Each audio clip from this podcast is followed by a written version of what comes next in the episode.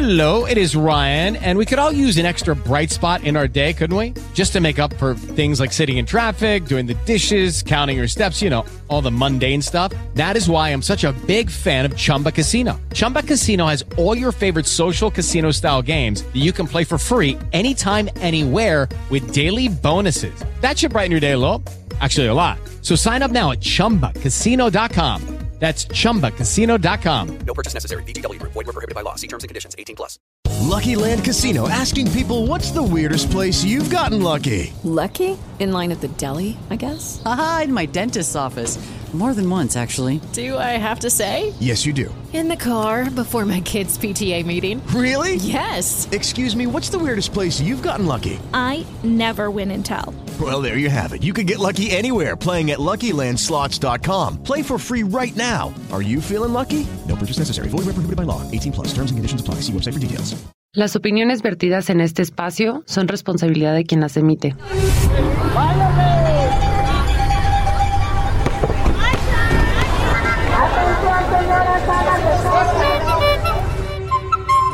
Habitante. Mi ciudad. Nuestra ciudad. Nuestra ciudad. Nuestra ciudad. Nuestra ciudad. Aprendamos. Construyamos nuestro hábitat. Nuestra ciudad.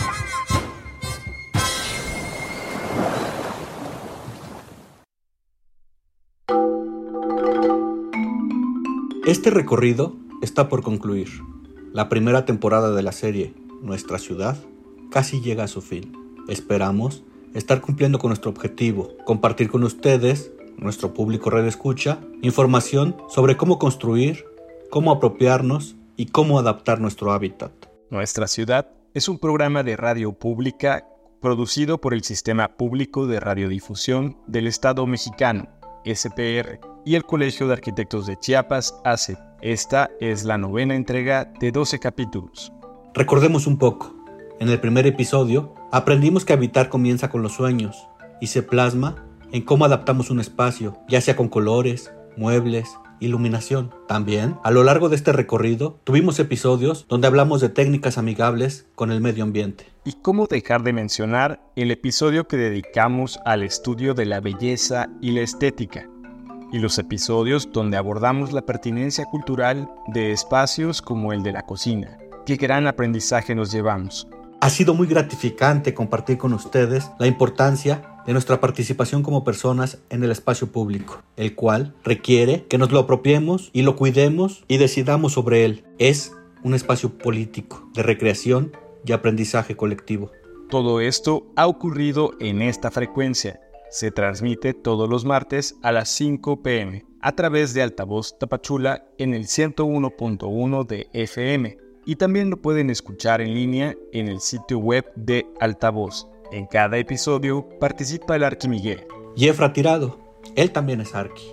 Bien, entremos en materia. En el episodio pasado, donde vimos dos posibilidades de acceso a una vivienda digna, la vivienda progresiva y el crédito hipotecario. Mencionamos que estamos inmersos en un modelo económico que ha devenido en la aspiración colectiva e individual de la propiedad como epítome de la libertad. El habitar no es ajeno a esas dinámicas y casi todas las personas anhelan obtener un título de propiedad para sentirse realizadas. Para alcanzar ese anhelo, según lo que he leído que has investigado tú, Miguel, existen en el caso mexicano dos vías. Una, la invasión-regulación, la cual consiste en ocupar suelo y posteriormente regularizarlo.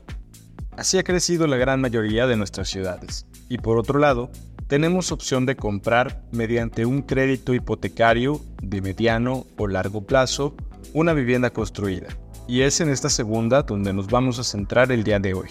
Un crédito hipotecario es el instrumento financiero mediante el cual se puede adquirir una propiedad inmobiliaria y pagar en plazos según las necesidades y posibilidades de la persona interesada. Al ser un instrumento o herramienta como cualquier otra, por ejemplo, una pala o un martillo, hay que aprender a usarla, porque aunque sean herramientas tan comunes, siempre existe la mejor manera de sacarle el máximo beneficio. Un crédito hipotecario de mediano o largo plazo requiere de un nivel de conciencia, compromiso, responsabilidad y disciplina un poco altos, ya que, por un lado, se debe tener claridad de las implicaciones y obligaciones que se adquieren y, por otro, se deben estar atentos al entorno económico del país. Hola, ¿cuál es tu nombre? Hola, Priscila. Hola Priscila. Oye, ¿sabes qué es un crédito? Eh, sí, sí quiero saber qué es un crédito. ¿Has utilizado alguno? Em, pues utilizo eh, la tarjeta de crédito, recientemente empecé a utilizarla. ¿Crees que es benéfico o perjudicial para tus finanzas? Pues creo que es benéfico si sabes utilizarlo y, y si vas a dar tiempo con tus pagos, pero si, si llegas a gastar quizá más de lo que puedes en realidad pagar, a lo mejor sí se convierte en algo perjudicial para tus finanzas. Muchas gracias, Priscila. Hasta luego. Arturo Díaz, de Carmen Campeche. Sí, para cuestiones de emergencia. Eh, una emergencia para el vehículo o una emergencia por unos lentes que perdí. Eh, o a veces para salud, no en mi caso, pero sí mi hermana. ah, se utiliza utilizó tarjeta de crédito para pagar algunas medicinas por un tema de, de salud.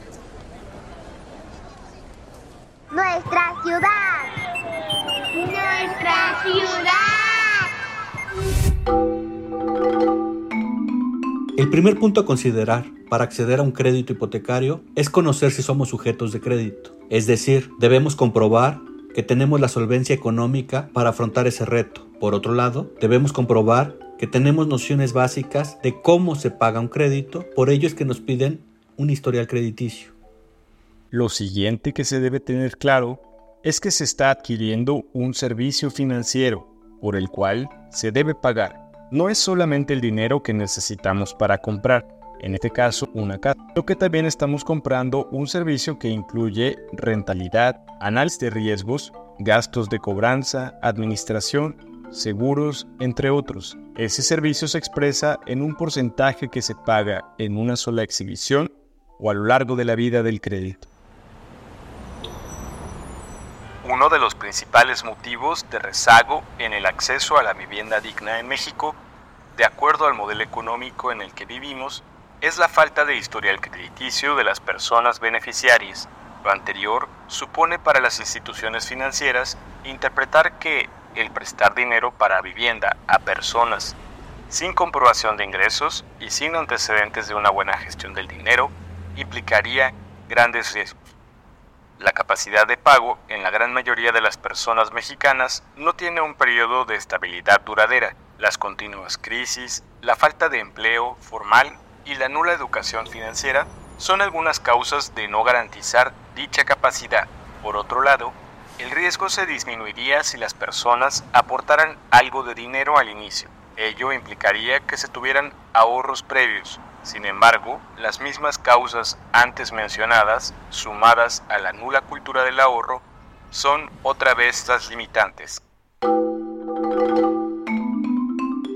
De pronto, cuando adquirimos o contratamos un crédito, lo primero que nos viene a la mente es, es un dinero para poder pagar algo, ¿no? Para poder comprar algo. Y no tomamos en cuenta que hay que pagar también por un servicio, es decir, estamos pagando por dos cosas, estamos adquiriendo dos cosas. ¿Eso implicaría necesariamente que lo que estamos comprando es más caro? No. Muchas veces se interpreta, si lo compras a crédito te sale más caro. No, no te sale más caro, te sale lo mismo. Sin embargo, estás comprando un servicio extra, que es el servicio del préstamo, el servicio del servicio, el servicio financiero, más bien.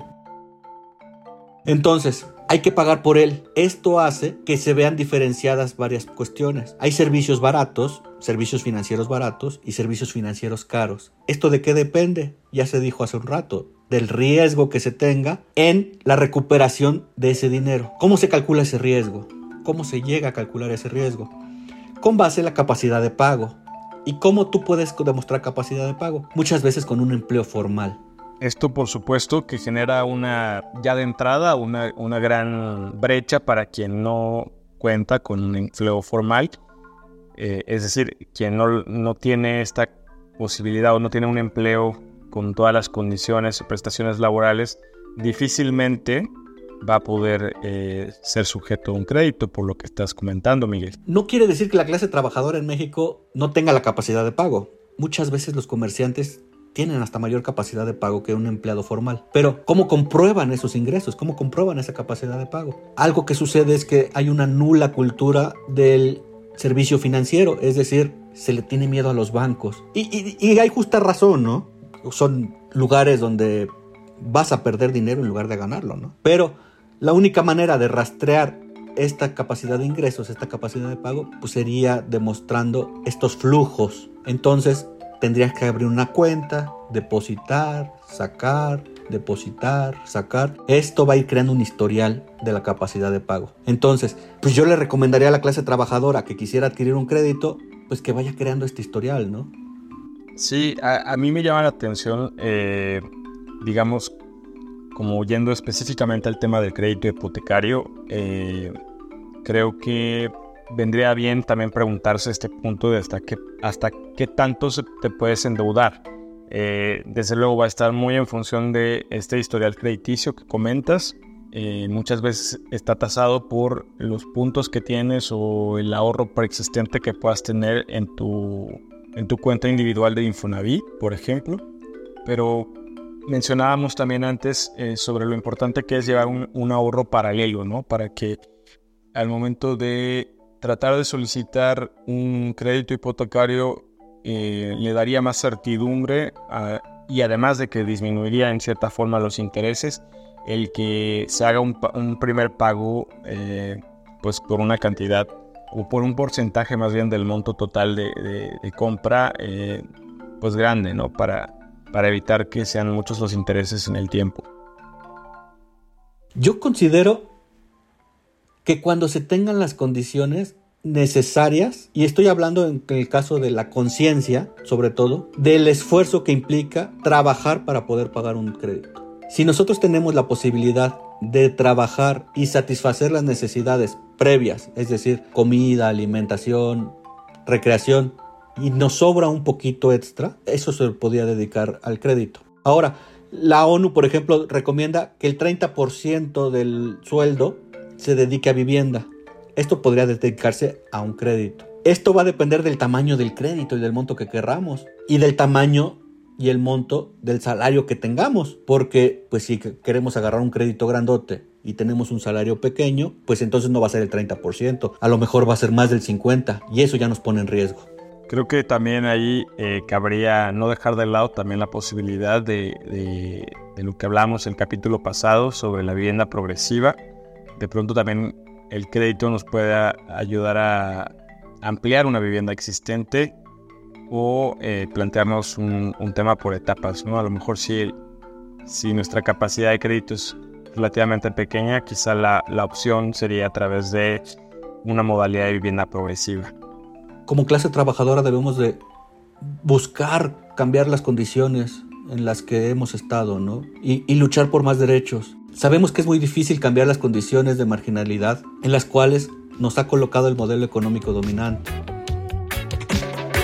Van creciendo los muros, murallas, vallas y fronteras. Cada vez más altas sus modernas, modernas fortalezas.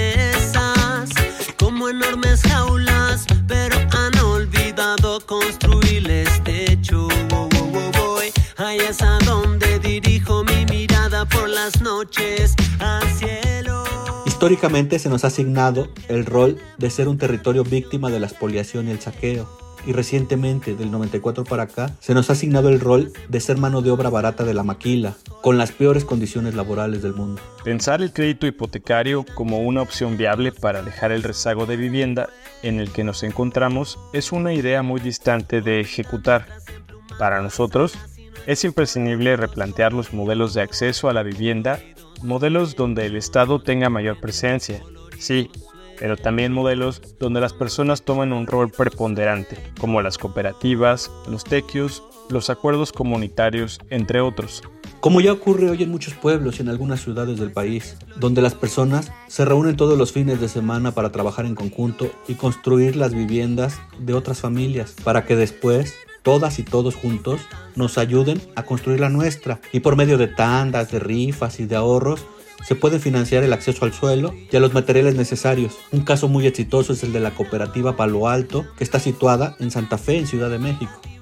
Es un tema que nos lleva a muchas reflexiones, que ojalá pronto podamos tener espacios para reflexionar en colectivo con nuestros radioescuchas y proponer alternativas.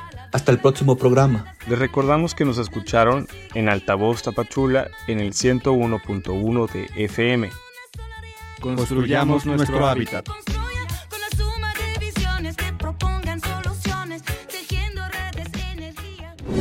Buenos días. Habitante. Mi ciudad. Nuestra ciudad. Nuestra ciudad. Aprendamos y construyamos nuestro hábitat. Nuestra ciudad.